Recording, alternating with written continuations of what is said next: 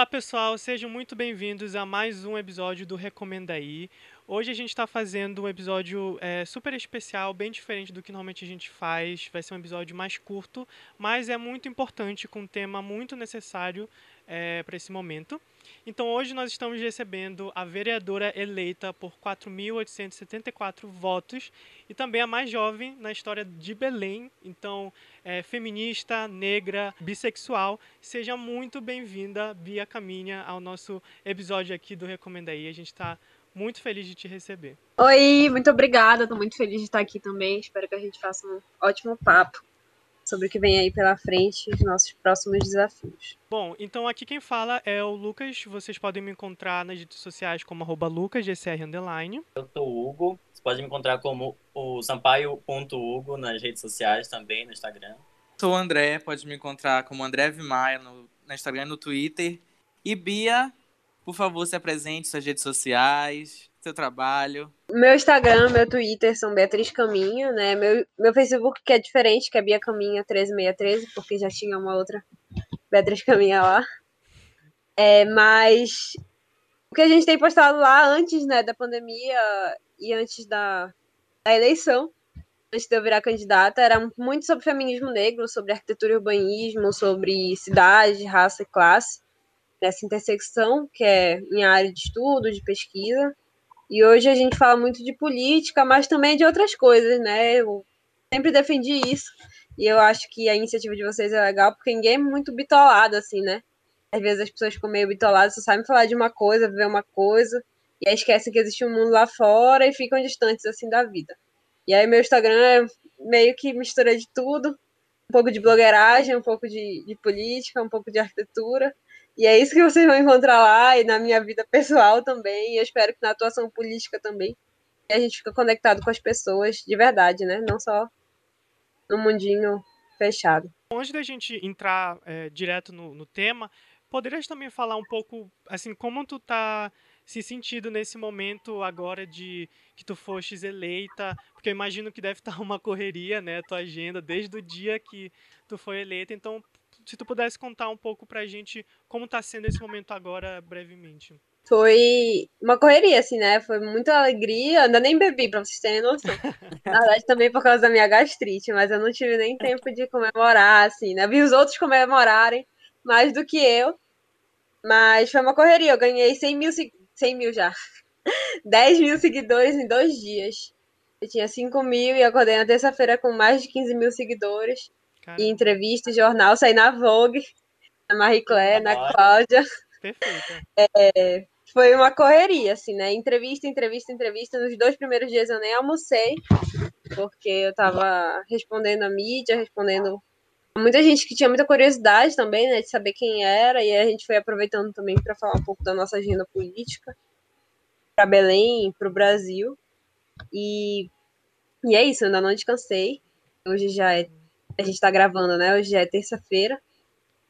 Uma semana, mais de uma semana depois, eu não descansei, ainda não dormi, ainda nem sei quanto eu vou ganhar. Eu tava tentando pesquisar aqui, ainda não achei, porque a transparência da câmera é tão boa que a gente, eu mesmo sendo uma vereadora eleita, ainda não descobri quanto é que um vereador recebe em Belém. E, e é isso, assim, a vida tá corrida, tá uma doidice, mas tá, tá feliz. Porque dá parabéns de novo, porque eu fui votei em ti, todo mundo aqui de casa também, então a gente quando saiu o resultado todo mundo vibrou, ficou super feliz, então é isso. Ai, muito obrigada. Então, o primeiro bloco que a gente tem aqui é para fazer uma, uma, pergunta, só para dar um know-how para a galera que está ouvindo a gente. É o, bloco, é o bloco de Belém, o cenário da cidade e das eleições de 2020, segundo turno. Bia, que o Zenal, dessa gestão, não só dele, mas 16 anos deixaram Belém, né? Desde Milson, no caso, até hoje. É, e por que, que a gente precisa mudar esse cenário urgentemente? Na tua visão. A gente vem de uma quase que uma negação da cidade, né? A gente vem sem política pública para a cidade há muito tempo. E política pública que seja para a população. Hoje a política pública que a gente tinha, por exemplo, eu vou citar um dos programas do, da última gestão, era o Desenvolve Belém o que, que era Desenvolve Belém? Eram uma série de parcerias público-privadas com gestores privados, que a maioria, coincidentemente, eram eles mesmos os donos do, que iam receber o dinheiro.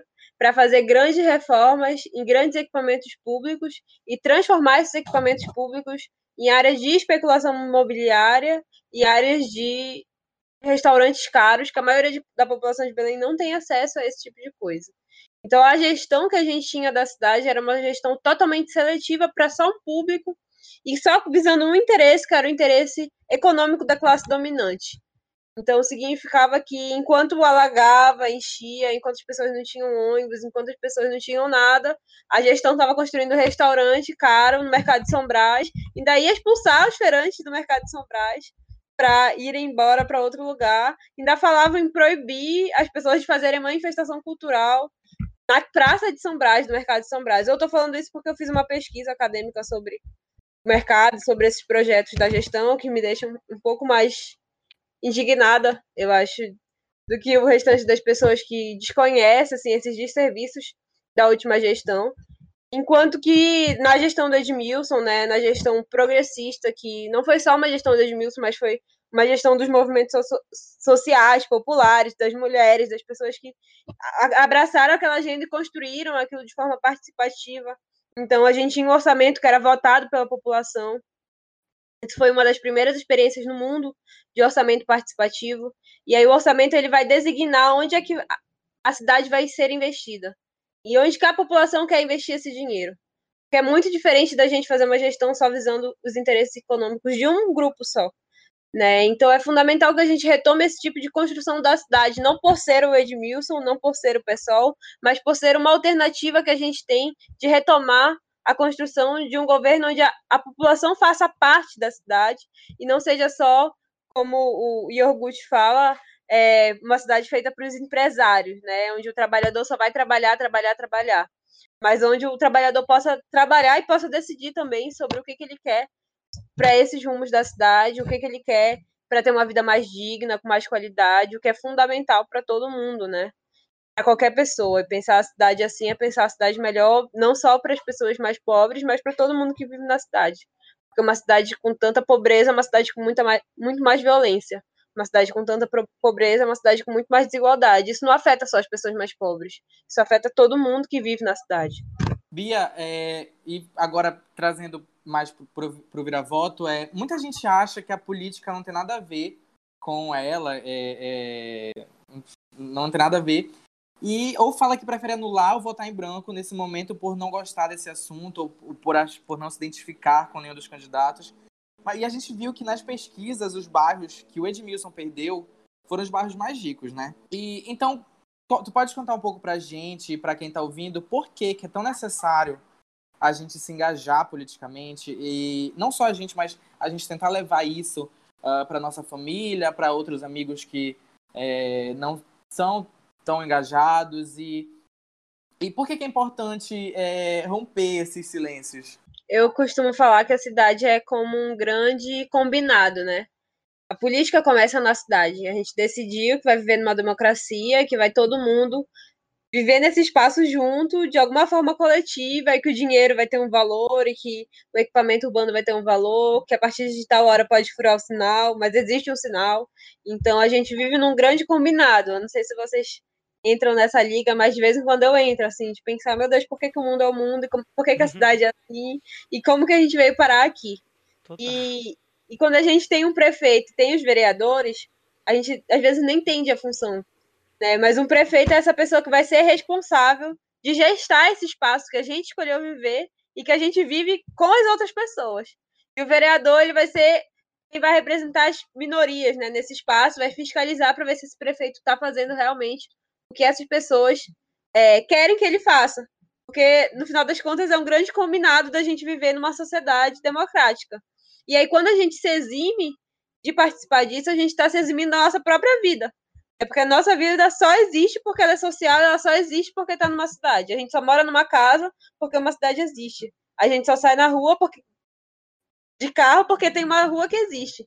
Então, é fundamental a gente participar para influenciar os nossos interesses. E se a gente não decide, alguém decide pela gente. É, foi criado toda uma criminalização da política. Ao mesmo tempo que surge a democracia, surge a antipolítica, né? Surge isso da gente querer não fazer parte, achar que não tem a ver com a gente, principalmente quando a gente se acha muito privilegiado e, e se acha que nunca vai acontecer com a gente, que a política está muito distante da gente, não está. É, não está muito distante da gente, principalmente da gente que vive na Amazônia. A gente vê aí o Amapá não sei quanto tempo sem luz e ninguém ligando para isso, ninguém conseguindo resolver isso. E podia ser aqui no estado. E aí não ia ter quem se safasse disso e derrotar o bolsonarismo em Belém é derrotar esse projeto da morte, né? Esse projeto que ninguém se importa, né? Que a gente que a gente acha às vezes que a gente está protegido porque mora não sei aonde, porque ganha 10 mil reais por mês, né? Que nem tá uma polêmica um tempo atrás, ai, muito rico, uma pessoa ganha 10 mil reais por mês, mas na verdade ela tem acesso ao mínimo que muitas outras pessoas não têm acesso. Enquanto que os super ricos mesmo estão lá vivendo com um milhão de reais, estão as receitas altíssimas deles, que é muito menos do que a gente ganha. Mas a gente se ilude, né? Eu, eu acho que a gente se ilude. É, tem gente que se ilude menos, é, tem gente que vive uma realidade mais difícil, e tem gente que se ilude mais. Na verdade, acho que uma, essa negação da política não passa de uma grande ilusão de que a política não vai chegar na gente, ainda mais quando a gente é negro, quando a gente é mulher, quando a gente é LGBT. E votar também é votar pelo direito das outras pessoas viverem. Quando eu me coloco como uma mulher negra LGBT, é, jovem na política, as pessoas que votaram em mim votaram pelo direito dessas pessoas existirem na cidade, existirem no mundo. Né? Do outro lado, a gente tem um grupo que quer a nossa morte. Nossa morte escancarada, não tem meias palavras a não ser isso. E se a gente acha que a gente tem que viver numa cidade, numa sociedade em que todo mundo tenha pelo menos o direito de viver e continuar vivo, a gente precisa votar, a gente precisa participar da política porque isso é responsabilidade nossa. Tua fala, com certeza, ela, ela é muito importante. Eu acho que ela combate até esse discurso, além de, da não identificação com a política, né, mas também de pensar que durante as eleições e as opções de voto, o voto em branco ou o voto nulo é como se fosse um terceiro, uma terceira opção, um terceiro partido e não, né? Ela funciona ali como o teu anulamento mesmo da, da, da, da, do que tu falaste, da tua participação na sociedade, né, dos teus interesses. Então, aproveitando isso que estavas fal falando, né, Bia, as tuas pautas, principalmente que tu abordou muito na tua campanha, giram em torno das questões identitárias, a juventude, diversidade, saneamento, mobilidade.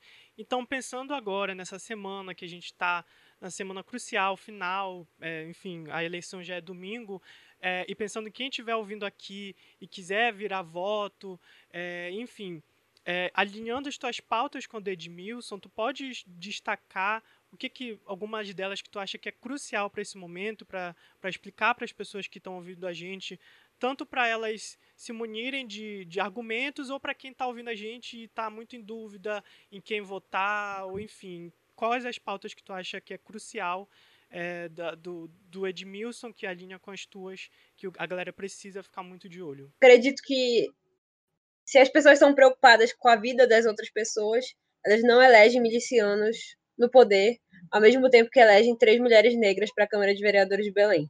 Eu acredito que é a primeira pauta que a gente tem que se perguntar se a gente vai ser responsável né, para que outras Marielles existam no Brasil.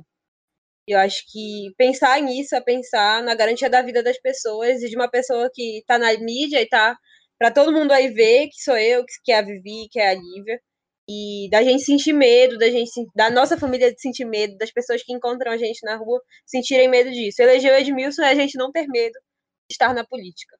Eleger o Edmilson é as mulheres negras não terem medo de estarem na política e não terem suas vidas ameaçadas por causa disso.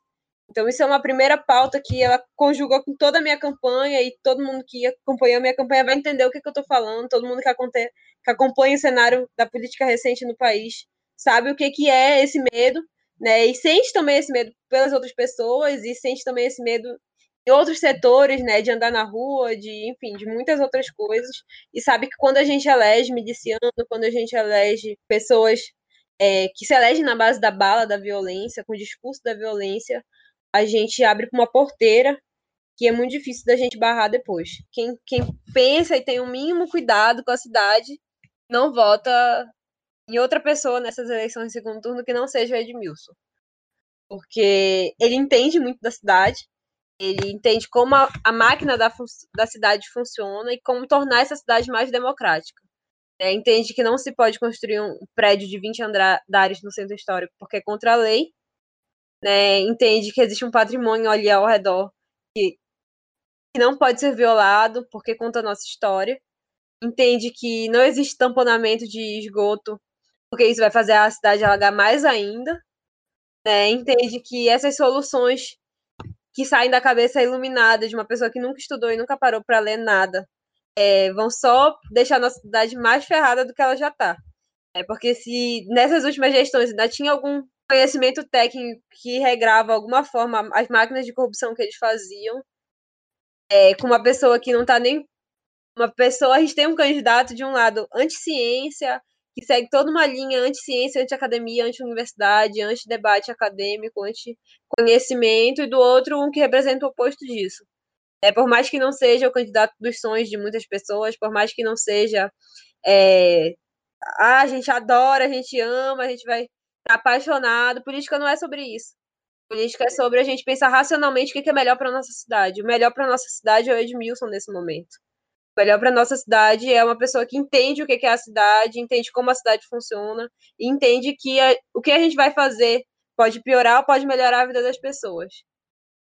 E isso é uma pauta que a gente bateu muito a campanha inteira, que é a cidade, o direito à cidade, saneamento básico, como isso cruza nossas vidas em várias esferas, e que de um lado a gente tem uma pessoa que, que sabe do que a gente está falando, minimamente, de outro a gente tem uma outra pessoa que, enfim, não tem o mínimo cuidado com o bom senso das pessoas.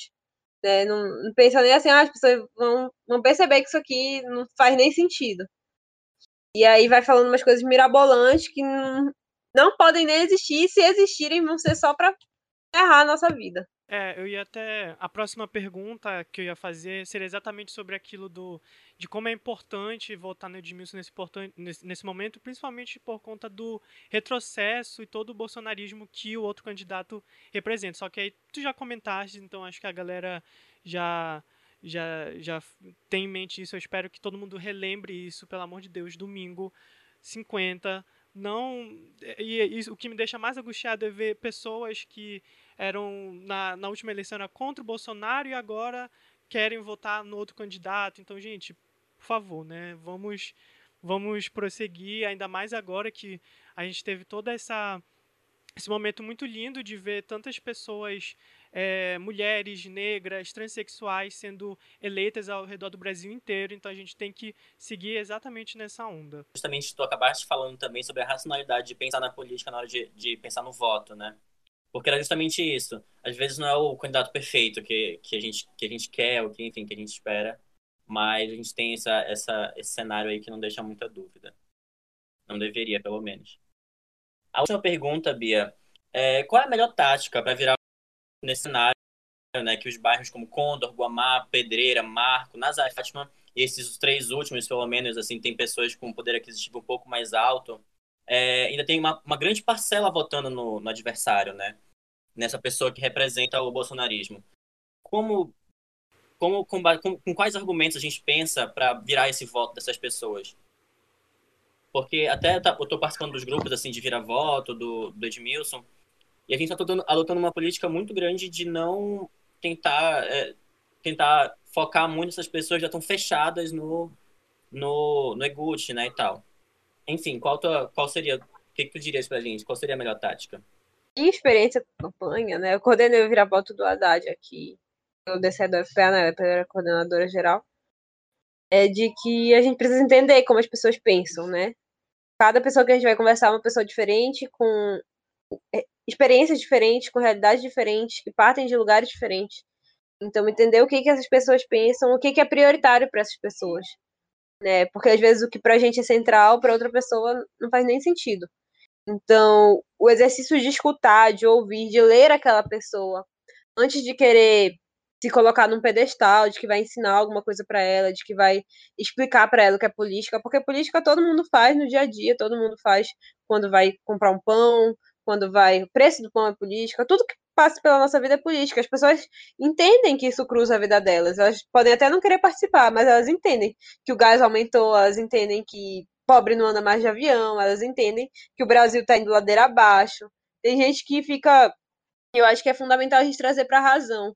É, tem gente que fica querendo trazer para o coração, dizer assim: ah, vamos combater a corrupção. E aí vamos combater essa corrupção como? Quais são esses instrumentos para combater a corrupção? Quem é que está dizendo que vai combater a corrupção? Quem, quem é o corrupto? E aí, falar de corrupção é falar de transparência pública, é falar dos gastos serem públicos e da gente conseguir acessar isso, que é o que a gente não consegue, que eu comecei falando aqui, né? Que não consegue saber nada, nada, nada. Tu vai no portal de transparência e não existe nada. E hoje é essa política que está aí, é essa política do governo Bolsonaro, é a política dos laranjas, inclusive está na mesma paleta de cores aqui no, no vídeo. É, mas é essa política que está aí, e, e trazer para a racionalidade, porque se a gente traz para emoção, as pessoas lembram das mágoas, elas lembram de várias outras coisas que não fazem sentido se a gente for pensar uma cidade de forma racional, do que, que é melhor para a gente. E aí é entender o que, que é prioritário para essa pessoa e trazer a pessoa para a razão, e dizer assim, não, olha, é isso aqui que é o melhor. Tem gente que a gente não consegue convencer. Porque tem gente que diz assim, não, eu quero mesmo ferrar o país, quero ferrar minha vida, quero ferrar Belém, e não tô nem ligando, que eu quero mesmo é que os, os gays morram. Tem gente que fala isso. E a gente vai falar o quê pra essa pessoa? Não tem o que falar. Diga assim, ah, diz pro filho dela esconder o título, assim, pra pessoa não ir votar. Mas não sei, não tem o que falar pra convencer gente assim, porque é gente que é ruim, gente que não, não se importa com a vida dos outros. Mas existe gente que é boa também, gente que que é passível de mudança, gente que foi sequestrada por um, um, discurso. E todo mundo erra, né? E é fundamental que a gente. Essas pessoas a gente tem que dialogar, essas pessoas, principalmente pessoas que a gente conhece.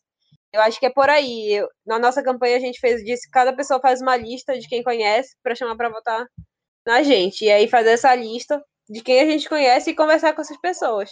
Que às vezes a gente às vezes a gente nem acha, né, que um amigo nosso possa estar tá pensando em votar nulo, possa estar tá pensando em fazer isso. Vai chegar com essa pessoa e, e conversar, e a gente vai saber onde dói para essa pessoa. É uma pessoa do nosso círculo de amizade. Às vezes é mais importante do que a gente estar tá, é, na rua e tal, falando com gente desconhecida. É mais prioritário, no caso, né? A partir do momento que a gente fala com todo mundo que a gente conhece, que a gente tem laço, que a gente tem afeto, e que a gente sabe que é passível de mudança, aí a gente vai conquistar outras pessoas que a gente não conhece, que a gente vai lá tentar convencer mesmo. Nossa, às vezes é muito difícil, né? Porque eu, eu convivo com uma pessoa que é, em 2018 votou no Bolsonaro com o discurso de não voto no PT, o PT destruiu o país. E acredito que na época a pessoa é, era impossível assim virar o voto dela. Hoje a, é, ela não vota no Eguchi, mas ela também não diz não votar no Edmilson. A gente tenta conversar, tenta convencer ela. E ela fala que não vota porque ah, é, é, de, é de esquerda e eu sou de direita. Ela bate no peito e fala, eu sou de direita. Sabe? Aquela coisa que a gente fica meio assim assustado. Mas hoje, para a minha alegria, depois de tanto a gente tentar virar esse, esse voto dela, ela chegou mais flexível chegou falando que talvez vote, mas se votar não vai contar. Sabe? Mas tomara que vote, né? Só que é, é, é, é um processo difícil porque às vezes a gente fica até sem argumento, a gente não sabe o que falar. A gente, a, a, a gente tenta tanto e a pessoa, não, não, não, que às vezes a gente fica perdido, mas é, é, a gente tem que tentar, a gente tem que dar, essa, dar a cara a tapa, a gente tem que ir pra rua. Eu, eu tenho visto, hoje eu passei de ônibus pelo CAN e eu vi muita gente lá é, conversando com, com as pessoas, conversando com idosos. E a gente tem que fazer isso mesmo. A gente tem que fazer o possível, porque a gente não pode é, viver o que o Brasil. A gente vive, né? A gente tá no Brasil, mas a gente não pode deixar que isso aconteça aqui na nossa cidade. E para finalizar o episódio de hoje, Bia, é, a gente sempre tem um episódio, aqui, é, a gente sempre tem um bloco aqui que a gente é, recomenda é, séries, livros. Só que hoje a gente vai fazer um pouco diferente. A gente vai pedir pro público recomendar. E a gente quer que você nos recomende, recomende esse episódio para os amigos, recomende para três amigos que é, querem se engajar politicamente, que querem entender como virar o voto, como conversar com a família, como conversar com gente do trabalho, com o vizinho. E é isso, né, Lucas? Isso. E aí, então, eu só queria pedir então para Bia fazer as considerações finais, chamar a galera, os nossos ouvintes do Recomenda aí, enfim. Bom, gente, a gente tem poucos dias aí para eleger o Edmilson, vai fazer a nossa cidade ser uma cidade da diversidade, do amor, da esperança, onde a gente tem espaço para decidir sobre a nossa cidade, para decidir sobre os rumos do nosso país. A gente não pode mais viver nessa Belém abandonada e nem nesse Brasil do ódio. Né? Acho que fazer campanha para Edmilson e a gente tem visto que quem faz campanha para Edmilson faz campanha com amor, faz campanha com afeto, faz campanha com esperança. A gente vê que os nossos amigos que fazem essa campanha são essas pessoas as pessoas do bem. E eu acho que é importante a gente falar isso. Né, que não é uma dualidade que a gente está inventando, mas é uma dualidade que está posta para a gente. E a gente tem que refletir sobre ela, sobre que lado a gente vai escolher se posicionar e sobre se lá na frente a gente vai se arrepender e vai ter vergonha da nossa história. Eu acho que ninguém precisa ter vergonha da, nossa, da sua própria história. Muito obrigado, Bia. Mais uma vez, parabéns e muito obrigado por estar aqui com a gente. Bia, antes da gente encerrar, eu queria te agradecer. Agradecer por ter aceitado participar, agradecer pelo que tu está fazendo pela nossa cidade.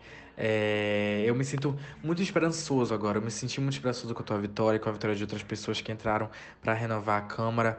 E eu espero que a tua gestão seja incrível é, que tu faças um trabalho incrível, que tu já estás fazendo e é uma luz no fim do túnel para todos nós, né? Então, muito obrigado.